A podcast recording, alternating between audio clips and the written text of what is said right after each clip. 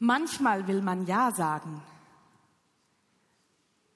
muss aber, um sein größeres Ja zu erreichen, Nein sagen. Wo mein Ja zu einem Ziel groß ist, werden die Neins auf dem Weg dazu unbedeutend klein. Was ist jedoch, wenn man immerzu nur gelernt hat, Ja zu sagen, statt ein großes Ja vor Augen zu haben, das einem eben zwischendurch zu Neins zwingt? Was ist, wenn man zu Ja's gezwungen wurde und gelernt hat, keine Neins äußern zu dürfen? Oder was ist, wenn man kein großes Ja im Leben hat und deshalb zu allem Ja sagt, nur weil man selber nicht weiß, welchem großen Ja man nachstrebt? Was ist, wenn man zu allem Nein sagt? Aus lauter Angst, zu etwas Falschem Ja zu sagen. Der Wert eines Ja's, der steigt doch dort, wo sich die Neins zu anderen Dingen kumulieren. Ein Ja, welches auf viele andere Neins folgt, ist etwas Wertvolles. Dieses Ja verlässt man auch so schnell nicht wieder, wenn ein anderes Ja auftaucht, welches das vordere Ja bedeutungslos werden ließe. Irritierend sind die vielen Ja's, die eigentlich Nein bedeuten oder umgekehrt. Oder sind Neins, die eigentlich ein Ja sind, phasenweise sogar notwendig, um zu seinem großen Ja zu kommen. Das scheint möglich. Und warum die vielen Ja's, die eigentlich ein Nein sind? Fehlen denen im Grunde ein, ein großes, bedeutungsvolles Ja?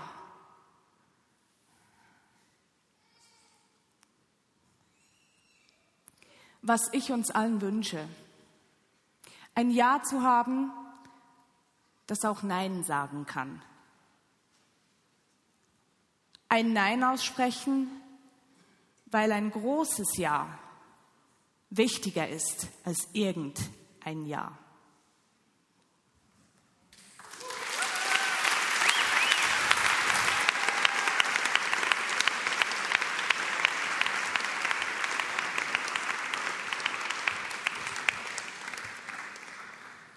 Ja.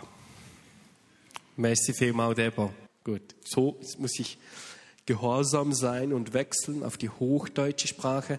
Ähm, irgendwie hat das, das Aufnehmen nicht ganz funktioniert im 5 Uhr Gottesdienst für den Podcast und deshalb machen wir das nochmals auf Hochdeutsch und gleichzeitig begrüße ich jetzt unsere Podcast-Zuhörer, ähm, die da treu und regelmäßig unsere Gottesdienste mithören. In der Predigtplanung für diesen Sonntag haben wir eine Art Miniserie definiert. Und zwar werden wir an diesem und am nächsten Sonntag wollen wir uns mit König David beschäftigen. Darum trägt meine Predigt heute den Titel König David, ein Mann nach dem Herzen Gottes. König David ist wahrlich einer der Heroes der Kirchengeschichte. Und hier ist ein Bild von einer der bekanntesten Skulpturen der Kunstgeschichte. König David, wie ihn Michelangelo zu Beginn des 16. Jahrhunderts modelliert hat. Man kann sie heute in der Galleria dell'Accademia in Florenz bewundern. Und wenn man sich diese Konturen von diesem David mal genauer anschaut, dann können die Männer ganz schön neidisch werden. Alter Falter hat der einen Body. Ich habe mal versucht darzustellen, wie ich aussehen würde, wenn zum Beispiel meine Frau mich modellieren würde. Das wäre dann das nächste Bild. Genau. Okay. Gut. Ich gebe zu, dass ich gegen das Sixpack von David nicht ganz ankomme. Meine besten Jahre sind leider schon ein bisschen vorbei. Ähm, Übrigens, könnt ihr das Bild nochmals einblenden? Der kleinere Zensurbalken, nur so als Nebenbemerkung, ist wegen dem kleineren Bild. Nicht, dass ihr da auf falsche Gedanken kommt jetzt. Ne?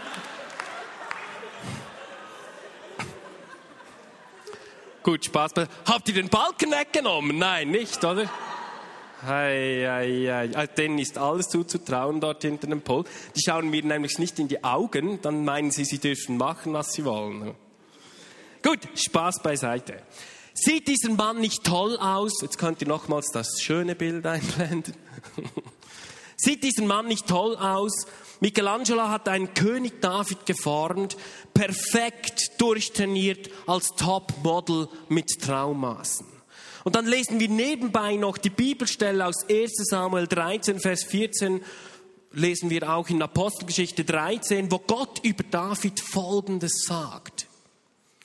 Und als Gott Saul verstoßen hatte, erhob er David zum König Israels, von dem er bezeugte, ich habe David gefunden, den Sohn Isais, einen Mann nach meinem Herzen.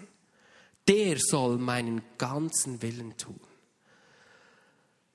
Gott sagt über David, ein Mann nach meinem Herzen. Gut, kein Wunder bei so, einem Adoniskörper, oder? Ähm, ist ja logisch. Nein, aber jetzt im Ernst. Habt ihr euch auch schon mal gefragt, wie das Gott hier genau meint? Ich meine, im Neuen Testament wird es nochmals aufgenommen. Genau dieser Satz. Ein Mann nach meinem Herzen. Ganz viele von uns stellen sich doch König David so vor, wie ihn Michelangelo vor 500 Jahren modelliert hat. Der perfekte, durchtrainierte und gestylte Mann, der ohne Fehl und Tadel königlich hoch zu Ross reiten, durch seine Besitztümer reitet und als Robin Hood der damaligen Zeiten Menschen Gutes tut. Oder? So das perfekte Bild. Und diese Vorstellung, wie Michelangelo dargestellt hat, prägt, glaube ich, auch unsere Vorstellung. Wenn ich heute für David so ein Bewerbungsschreiben machen müsste, dann würde ich wohl Folgendes hineinschreiben. Ich möchte mit euch eine... Hallo? Gut. Test 1, 2. Super, Pio. Wunderbar. Gut. Also, lasst uns mal eine Art göttliche Karriereleiter von David skizzieren. Was würde da drin stehen? Als erster Punkt habe ich mir aufgeschrieben, David der treue Hirtenjunge. Er hat treu die Schafe seines Vaters gehütet, hat Charakter gezeigt, gegen Löwen und Bären gekämpft und gesiegt und die Schafe treu über Jahre hinweg gehütet. Was stünde noch in diesem Bewertungsschreiben? Der zweite Punkt, den ich mir aufgeschrieben habe, David war ein begnadeter Dichter und Musiker. Auch da war David auf dieser Karriereleiter top. Er ist über Jahrzehnte in den Top Ten der Israel Charts gewesen, bis heute in der Bibel in Form der Psalmen abgedruckt und bis über die Jahrtausende überliefert. Das hat auch Dieter Bohlen nicht geschafft bis heute. Als drittens würde ich hinschreiben, David der loyale Diener am Königshof. David war nicht nur treu, David war unglaublich loyal. Er hat nicht rebelliert, obwohl er einen so eifersüchtigen Chef gehabt hat, der ihn sogar umbringen wollte. Dann würde ich als viertens hinschreiben, David der erfolgreiche Feldherr. David war äußerst erfolgreich als Feldherr. Seine großen Siege waren von Taktik, Strategie und Weisheit geprägt. Und die Leute haben gesungen, Saul hat tausend Feinde erschlagen, David aber hat zehntausend Feinde erschlagen. Als fünftens würde ich hinschreiben, David, der mächtige König. Wir lesen in Geschichtsbüchern, dass es Israel während der Herrschaftszeit von David nie mehr so sicher nie mehr so gut gegangen ist. Das Land war nie mehr so reich und mächtig wie zu dieser Zeit unter der Herrschaft von König David. Und das sind doch alles richtig gute Argumente, dass das ein Mann nach dem Herzen Gottes gewesen war. Und dann hat er angeblich noch so gut ausgesehen.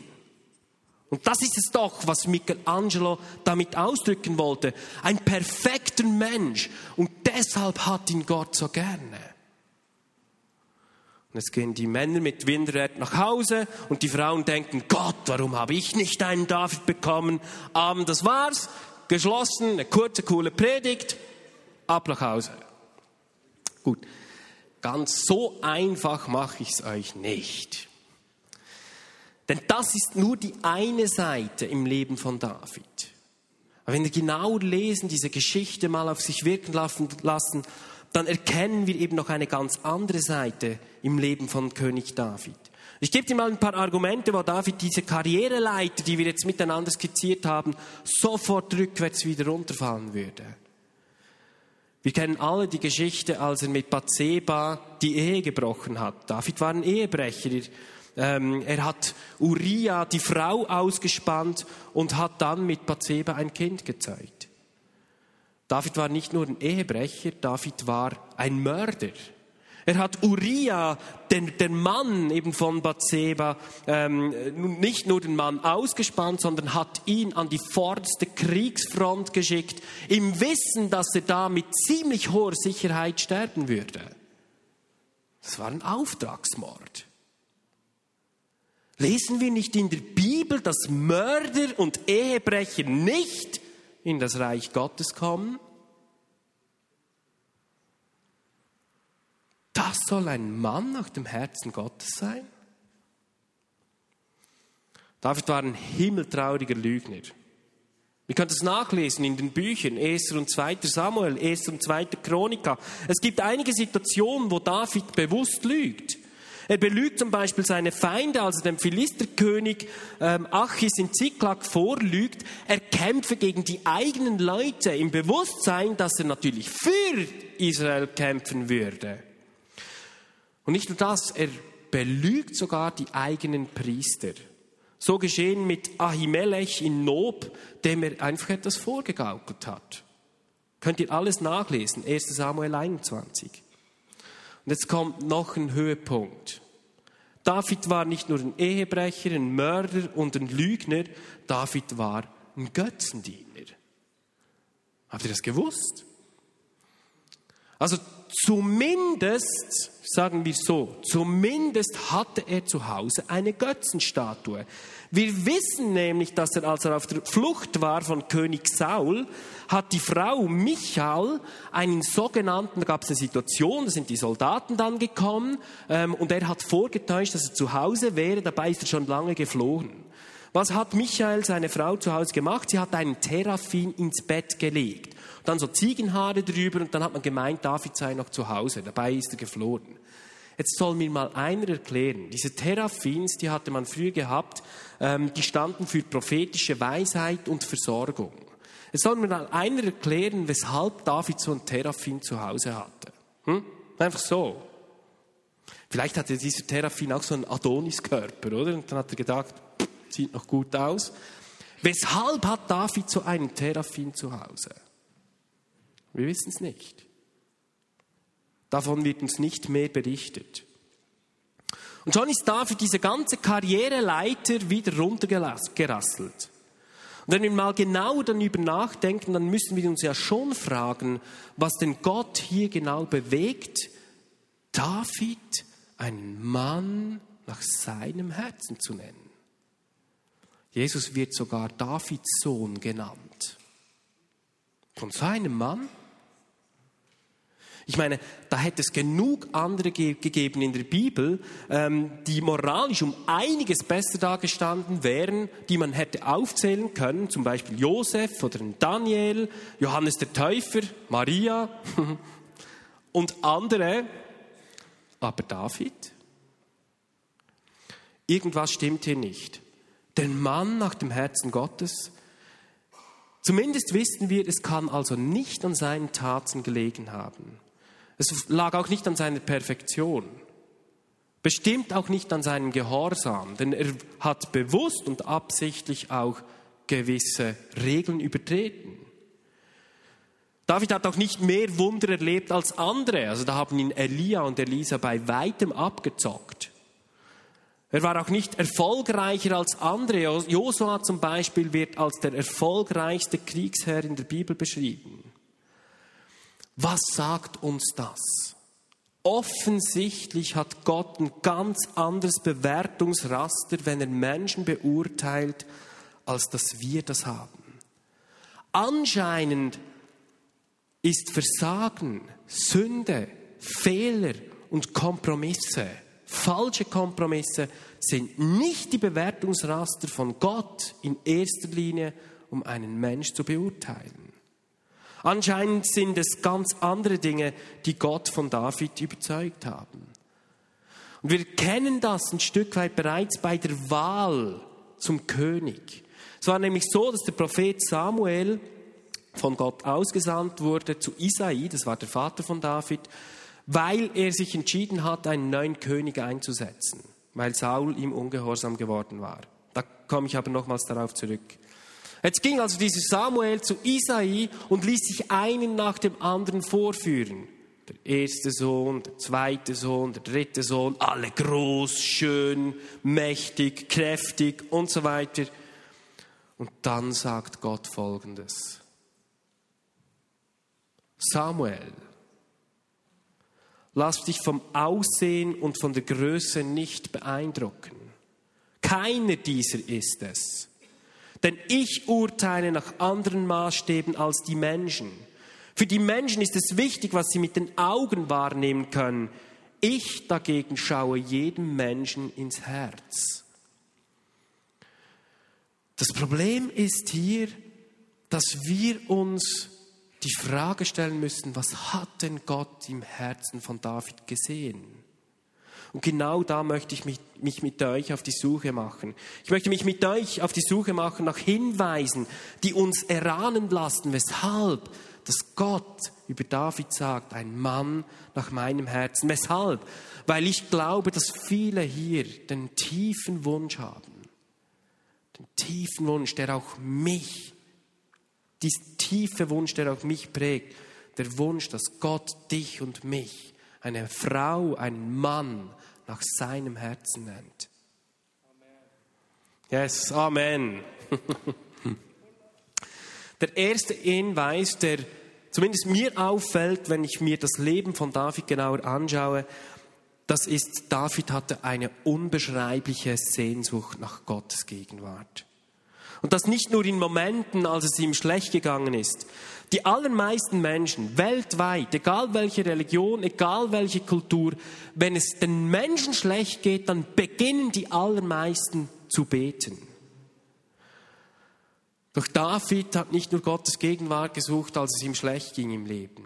David suchte gegen die Gottes Gegenwart auch in seinen Erfolgen oder gerade in seinen Erfolgen. Und David hatte wirklich vieles von dem, was wir uns heute oder was viele Menschen sich erträumen. David hatte großes Ansehen. Er hatte riesigen Erfolg. Er hatte viele materielle Güter und er hatte Macht. Wie viel David zum Beispiel an materiellen Gütern besessen hat, das können wir an den Kosten des Tempels abschätzen, der zwar nicht er bauen durfte, sondern dann erst sein Sohn Salomo. Er hat aber alles dafür vorbereitet, dass Salomo diesen Tempel danach bauen konnte. Wenn wir das einmal umrechnen in die heutige Zeit, man hat ganz, ganz viel Gold und Silber und andere Materialien verwendet, wenn wir das umrechnen würden, dann würde dieser Tempel, was denkt ihr? Dieser Tempel würde heute 140 Milliarden ja, habt richtig gehört. Ich habe es ein paar Mal nachgerechnet. Umgerechnet 140 Milliarden Schweizer Franken kosten. So viel Gold und Silber und Edelmetalle wurden für diesen Tempel verwendet. Und es blieb nicht nur bei dem, weiter sind die Kosten für den Tempelbau. David hat 183.300, könnt ihr alles nachlesen, Knechte und Vorarbeiter ähm, eingestellt, die sieben Jahre lang, sieben Jahre an diesem Tempel gearbeitet haben.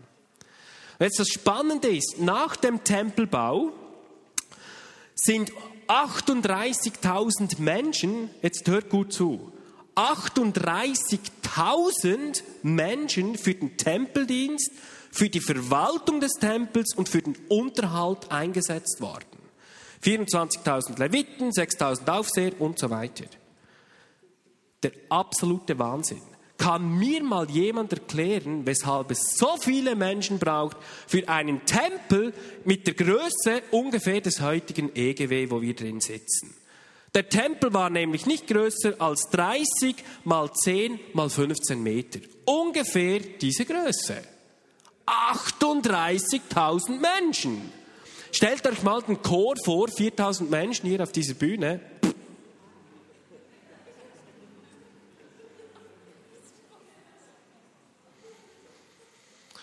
David hatte vieles. Nur ein exemplarisches Beispiel. David war unglaublich reich. Also Bill Gates, der heute reichste Mann mit 80 Milliarden, hätte er locker in den Schatten gestellt mit seinem Gold und mit seinem sonstigen Privatvermögen. Doch wisst ihr, was David viel, viel wichtiger war als sein Ansehen, als sein Geld, als sein oder Gold, als, äh, ähm, als seine Macht? David sagt in einem Psalm, was sein tiefster innerer Wunsch war. Und zwar in Psalm 27, Vers 4.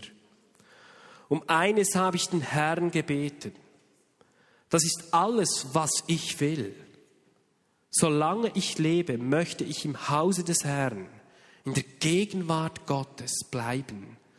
Dort will ich erfahren, wie gut der Herr es mit mir meint. Still nachdenken im heiligen Zelt. David hatte eine unbeschreibliche Sehnsucht nach Gottes Gegenwart die sich eben darin ausgedrückt hat, dass er sein Vermögen nicht für Partys, Autos, Rösser, Paläste und so weiter ausgegeben hat, sondern sein größtes Anliegen war, Gott ein Haus zu bauen, Gottes Kirche zu bauen, damit Gottes Herrschaft unter den Menschen aufgerichtet werden kann. Denn David hat eines gewusst, nicht er war der wahre König von Israel, sondern Gott ist der wahre König von Israel. Und da stellen sich für uns heute natürlich einige Fragen. Wie wichtig ist es für uns heute, dass wir Gottes Kirche bauen? Wie wichtig ist uns seine Gemeinde? Wie wichtig ist uns sein Leib? Wie wichtig ist uns seine Gegenwart, damit die Menschen seine Gegenwart erfahren und sichtbar wird? Setzen wir da die richtigen Prioritäten? Wo dein Schatz ist, da ist auch dein Herz, sagt, David, sagt, David, äh, sagt Jesus in Matthäus 6, Vers 21. Und David hat gewusst, wo sein Herz zu Hause ist. Mich beeindruckt und begeistert diese, diese Sehnsucht von David nach Gottes Gegenwart zutiefst. Der nächste Hinweis, der uns erahnen lässt, warum Gott David einen Mann nach meinem Herzen nennt, ist, dass David gelernt hat, mit Niederlagen umzugehen. Und ich glaube, dass wir alle tendenziell einen Reflex haben. Dieser Reflex wird bereits in den ersten Seiten der Bibel bei Adam und Eva beschrieben. Das ist folgender Reflex. Wenn wir versagen oder Dinge tun, die wir bereuen, dann machen wir eine Reaktion meistens. Wir verstecken uns und vor Menschen und vor Gott. Wir ziehen uns zurück. Weshalb? Weil wir uns schämen. Das war auch die Reaktion von Adam und Eva nach ihrem Versagen. Das Erste, was sie nach ihrem Versagen gemacht haben, sie haben sich vor Gott versteckt. Warum? Weil sie gedacht haben, dass sie als Versager, Sünder und Ungehorsame einfach nicht mehr zu Gott kommen können. Und wenn man sich das mal genau überlegt, dann ist es eigentlich schon ziemlich lustig, wie wir da reagieren, wenn wir versagt haben. Mir soll mal einer erklären, wenn Gott überall ist, wo willst du dich genau vor Gott verstecken? Dieser Ort habe ich noch nicht gefunden. Wisst ihr, was das langweiligste Spiel ist? Mit Gott Versteckis zu spielen.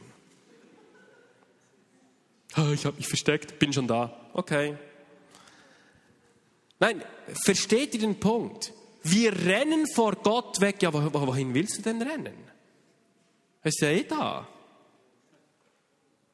Und wir drehen Gott den Rücken zu in unserem Versagen. Und ich glaube, dass das ein ganz, ganz wichtiger Punkt ist.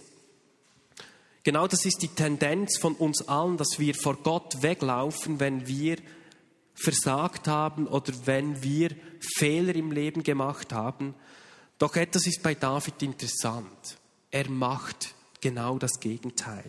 In seinen größten Fehlschlägen und Misserfolgen rennt er nicht vor Gott weg oder versucht sich zu entschuldigen, sondern kommt mit seinem ganzen Dreck, all seinen Fehlern und falschen Kompromissen zu Gott und bittet ihn, dass er ihm hilft, dass er sein Herz erneuert. Bittet ihn, dass er ihm hilft, die Fehler nicht mehr zu begehen. Bittet ihn, dass er ihm hilft, dass er daraus lernt. Und David kehrt, Gott in seiner Schwachheit nicht den Rücken zu, sondern läuft direkt in Gottes Arme.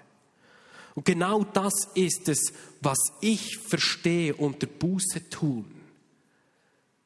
Nicht Selbstkasteiung, sondern zurück an den Ort, wo wir Vergebung, Hoffnung, Barmherzigkeit, Liebe, Annahme und Vergebung erfahren. Und das hat David gecheckt. Ganz im Gegensatz zu König Saul. Es ist schon eigenartig, wie Gott mit David umgeht und wie er mit König Saul umgeht. Ich meine, König Saul machte auch Fehler, war ungehorsam und Gott setzt ihn gleich ab. Ich habe dich verworfen. Wieso geht er nicht mit David so um? Spannend ist, wenn wir bei Saul lesen, wie er reagiert hat, als er auf Fehler angesprochen wurde, auch von den Propheten im Umfeld, dass Saul immer Ausreden hatte. Und spannend ist, wir können das nachlesen, zum Beispiel 1 Samuel 14 und 15. Doch sich gegenüber Gott rausreden ist genauso absurd wie sich vor Gott verstecken. Hm? Genau das Gleiche. Gott weiß eh alles, weil er es ist, der dein Herz erforscht. Was willst du ihm vorspielen? Und ich glaube, es ist viel wichtiger, dass wir uns Gedanken machen, dass wir ehrlich und offen mit Gott sind, auch wenn wir damit rechnen müssen, dass wir vielleicht unser Gesicht mal verlieren. Und der Punkt war der, David war sich nie zu schade, sein Gesicht zu verlieren. Ihm war wichtig, ehrlich und offen mit Gott zu sein. Auch wenn er vor dem Volk oder die Gefahr bestand, vor dem Volk sein Gesicht zu verlieren, dass sein Image angekratzt ist. Ganz anders Saul. Saul war es wichtig, Hauptsache, die Leute merken nichts. Hauptsache, die Leute sehen an mir nicht mein Versagen. Können wir da nicht etwas drehen mit Gott? Ich meine, ich kann ja nicht so viel dafür. Sind dann immer die anderen schuld? Oder die Umstände? Oder sonst irgendwelche Dinge? Und diese Geschichte hat auch zu mir ganz stark gesprochen. Wie oft versuche ich mein Image vor Menschen zu wahren und bin nicht bereit oder bin bereit, dann irgendwelche dummen Kompromisse einzugehen, nur damit ich irgendwie gut dastehe. Mäh. Falscher Knopf. König David ist es viel wichtiger, gegenüber Gott offen und ehrlich zu sein, als moralisch vor Menschen gut dazustehen. Und ich glaube, das ist ein Hinweis darauf, zu sehen, dass Gott es liebt, wenn wir ehrlich und offen mit ihm umgehen. Was ist der nächste Hinweis? Ein nächster Hinweis, ein dritter Punkt, den ich mir aufgeschrieben habe, ist, David hat Gott vertraut und ist darum mutig gewesen. Die meisten von uns kennen die Geschichte aus 1 Samuel 17, diese Geschichte von David und Goliath. David kommt in dieser Geschichte auf das Schlachtfeld und will kämpfen, weil keiner sich gewagt hat, über Wochen hinweg Es war eine Art Pattsituation. Man hat gesagt, hey, der stärkste Kämpfer der Philister und der stärkste Kämpfer der Israeliten kämpfen gegeneinander. Wer gewinnt, der hat die Schlacht gewonnen. Nun stand da dieser Goliath und keiner hat sich getraut, aus Israel diesem Goliath gegenüberzutreten. Außer David. David hat davon gehört, als er die Schafe gehütet hat und ist dann sofort auf das Schlachtfeld gegangen, auch weil er sich um seine Brüder gesorgt hat. Nur gab es da ein klitzekleines Problem. David war ein Winzling und Goliath war ein Riese. Und aus diesem Grund hat ihm Saul gesagt, hey, vergiss es David, das schaffst du nie. Du bist ein Jüngling von gerade mal 16 Jahren, hast eine Schafsausbildung und sonst nichts. Und dieser Typ dort ist drei Meter groß und ist ein Krieger, der eine Kriegsausbildung, eine Soldatenausbildung gemacht hat. Da gewinnst du nie. Doch Saul spricht so, weil er nur die eigenen menschlichen Möglichkeiten in Betracht gezogen hat. Und David sagt ihm, hey, weißt du was? Ich gehe da raus auf das Feld und gewinne. Erstens hat mich Gott während der Zeit, als ich die Schafe gehütet habe, vor Bären und Löwen ähm, bewahrt. Ich habe sie sogar besiegt. Und zweitens, dieser Riese ist so groß, den treffe ich noch nach einer Flasche Wein. Wäre das so ein Winzling, so ein Hobbit, dann hätte ich ein Problem. Aber der ist so groß, das ist doch kein Problem. Darauf gewährt ihm Saul seinen Wunsch und lässt ihn ziehen und sagt ihm, hey David, jetzt musst du einfach noch eines machen, nimm meine Rüstung. Die wird dich schützen. David hat dann die Rüstung angezogen und gemerkt, so nach zwei, drei Schritten, bin ich denn wahnsinnig?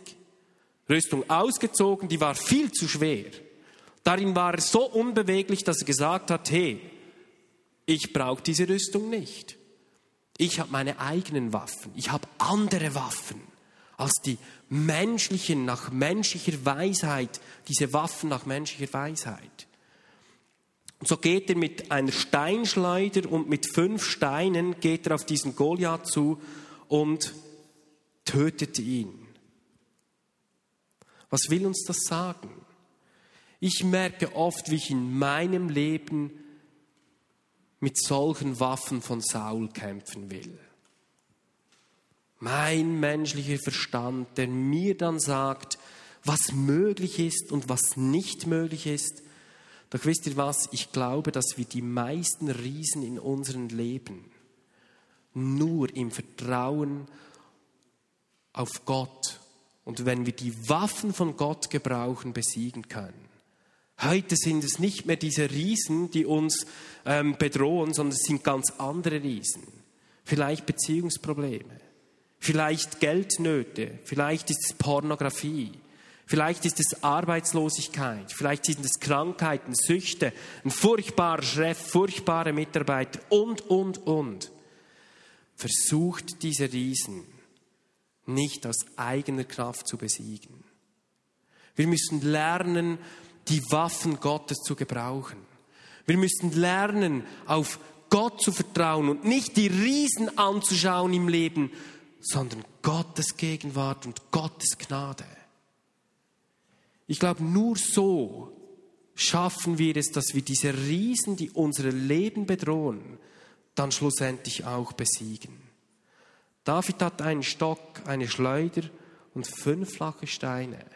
Die haben alle eine Bedeutung. Vielleicht komme ich mal dazu in einer Predigt, das ähm, ein bisschen genauer ähm, zu erläutern.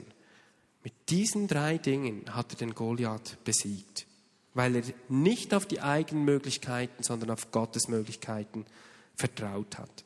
Der letzte Punkt, den ich mit euch anschauen möchte und weshalb Gott David ein Mann nach seinem Herzen nennt, ist, David hat die Entscheidungen von Gott geehrt und den richtigen Zeitpunkt abgewartet.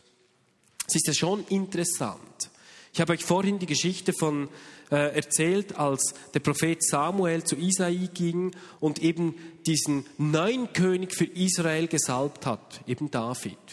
Jetzt Interessant ist ja, dass nicht sofort nach diesem Ereignis David an den Königshof gebracht wurde und hey, du bist jetzt gesalbt, der neue König, du bist jetzt eingesetzt, sondern wisst ihr, was David gemacht hat? Der ging zurück und hat Schafe gehütet.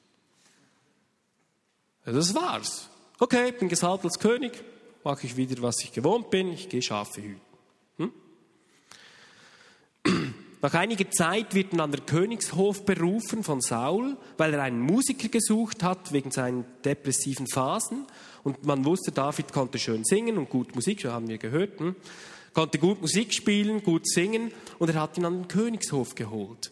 Doch er war so gut, der David, ähm, er wurde dann auch als Feldherr eingesetzt und irgendwann wurde Saul eifersüchtig, weil eben die Menschen gesungen haben, Saul hat zwar tausend erschlagen, David aber zehntausend. David hatte unglaubliches Ansehen, Gunst im Volk. Daraufhin wurde Saul so eifersüchtig, dass er ihn verfolgt hat. Er wollte ihn umbringen. Wisst ihr, wie lange diese Verfolgungszeit gedauert hat? Saul hat David ganze sieben Jahre mit 3000 Männern verfolgt.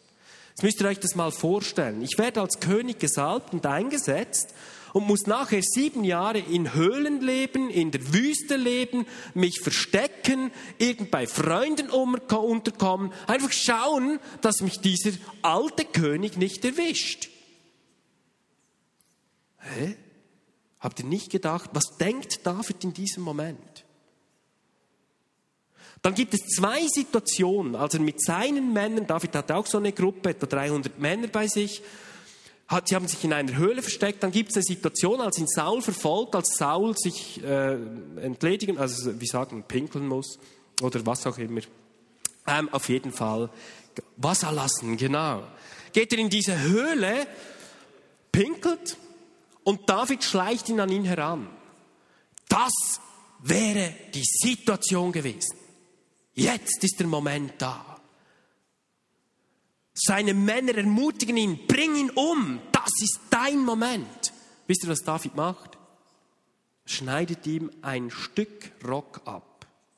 Es gibt eine zweite Situation, als er mit einem, ähm, mit einem Kollegen da ins Lager von Saul eindringt und heimlich in dieses Lager geht und neben dem Bett von Saul steht. Zweite Situation. Das ist dein Moment. Jetzt kannst du die Herrschaft an dich reißen. Beide Male sagt David etwas Eindrückliches. Jetzt könnt ihr das zeigen, da den Vers. Der Herr bewahre mich davor, meinem König etwas anzutun. Denn er ist vom Herrn ernannt worden. Nein, niemals werde ich Saul töten, denn der Herr hat ihn zum König eingesetzt. Ist es nicht unglaublich? Und wisst ihr, ich habe mich gefragt, was mir diese Geschichte sagen möchte. Und ich weiß nicht, wie es dir geht. Mir geht es häufig so, dass ich das Gefühl habe, Gott hat mir etwas aufs Herzen gelegt. Und sei das eine Berufung, sei das irgendetwas anderes in deinem Leben. Ich glaube, dass Gott mit jedem Leben einen Plan hat. Ich glaube, dass Gott mit deinem Leben einen Plan hat und eine Berufung hat. Und genau wie David hast du vielleicht auch so starken, einen starken Eindruck, dass du eigentlich zu etwas anderem bestimmt bist als das, was du heute machst. Und dann kommt vielleicht auch so eine Wartezeit. Vielleicht erlebst du sogar Verfolgung. Vielleicht steckst du jetzt mittendrin in so einer emotionalen Situation, wo du das Gefühl hast, hat Gott mich denn vergessen? Hat er nicht irgendwann mal vor ein paar Jahren zu mir gesprochen?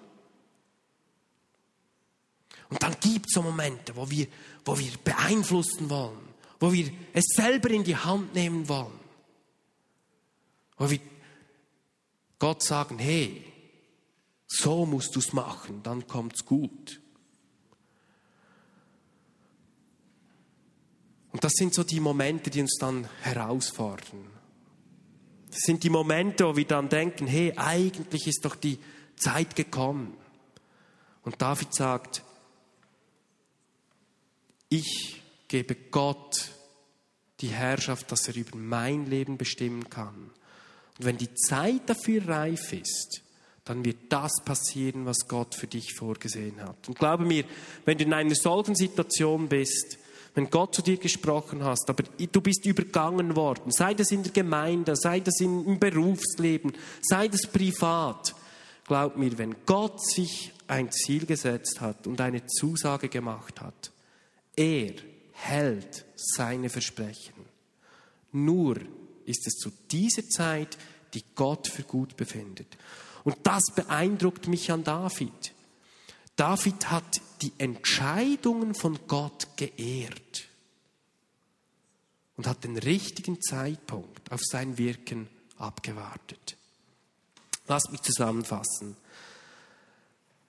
David wird ein Mann nach dem Herzen Gottes genannt. Erstens, weil er sich mit einer großen Leidenschaft Gottes Gegenwart nach Gottes Gegenwart gesehnt hat und die entsprechenden Prioritäten in seinem Leben gesetzt hat. Zweitens, weil er auch in seinen Niederlagen in Gottes Arme gelaufen ist und aus seinen Fehlern gelernt hat. Und drittens, weil er immer wieder neu Gott vertraut hat, auch in auswegslosen Situationen. Und viertens, weil er den richtigen Zeitpunkt in, im Leben Gott überlassen hat. Vielleicht gibt es noch mehr Punkte. Das sind einfach so Inspirationspunkte, die ich dir mitgeben möchte, über diese Geschichten nachzudenken. Nachzudenken, weshalb nennt Gott David einen Mann nach seinem Herzen. Und da können wir viel daraus nehmen, weil auch mein Wunsch es ist, ein Mann nach dem Herzen Gottes zu werden. Und ich wünsche mir, dass wir alle, Männer und Frauen, nach dem Herzen Gottes werden können. Lass uns aufstehen.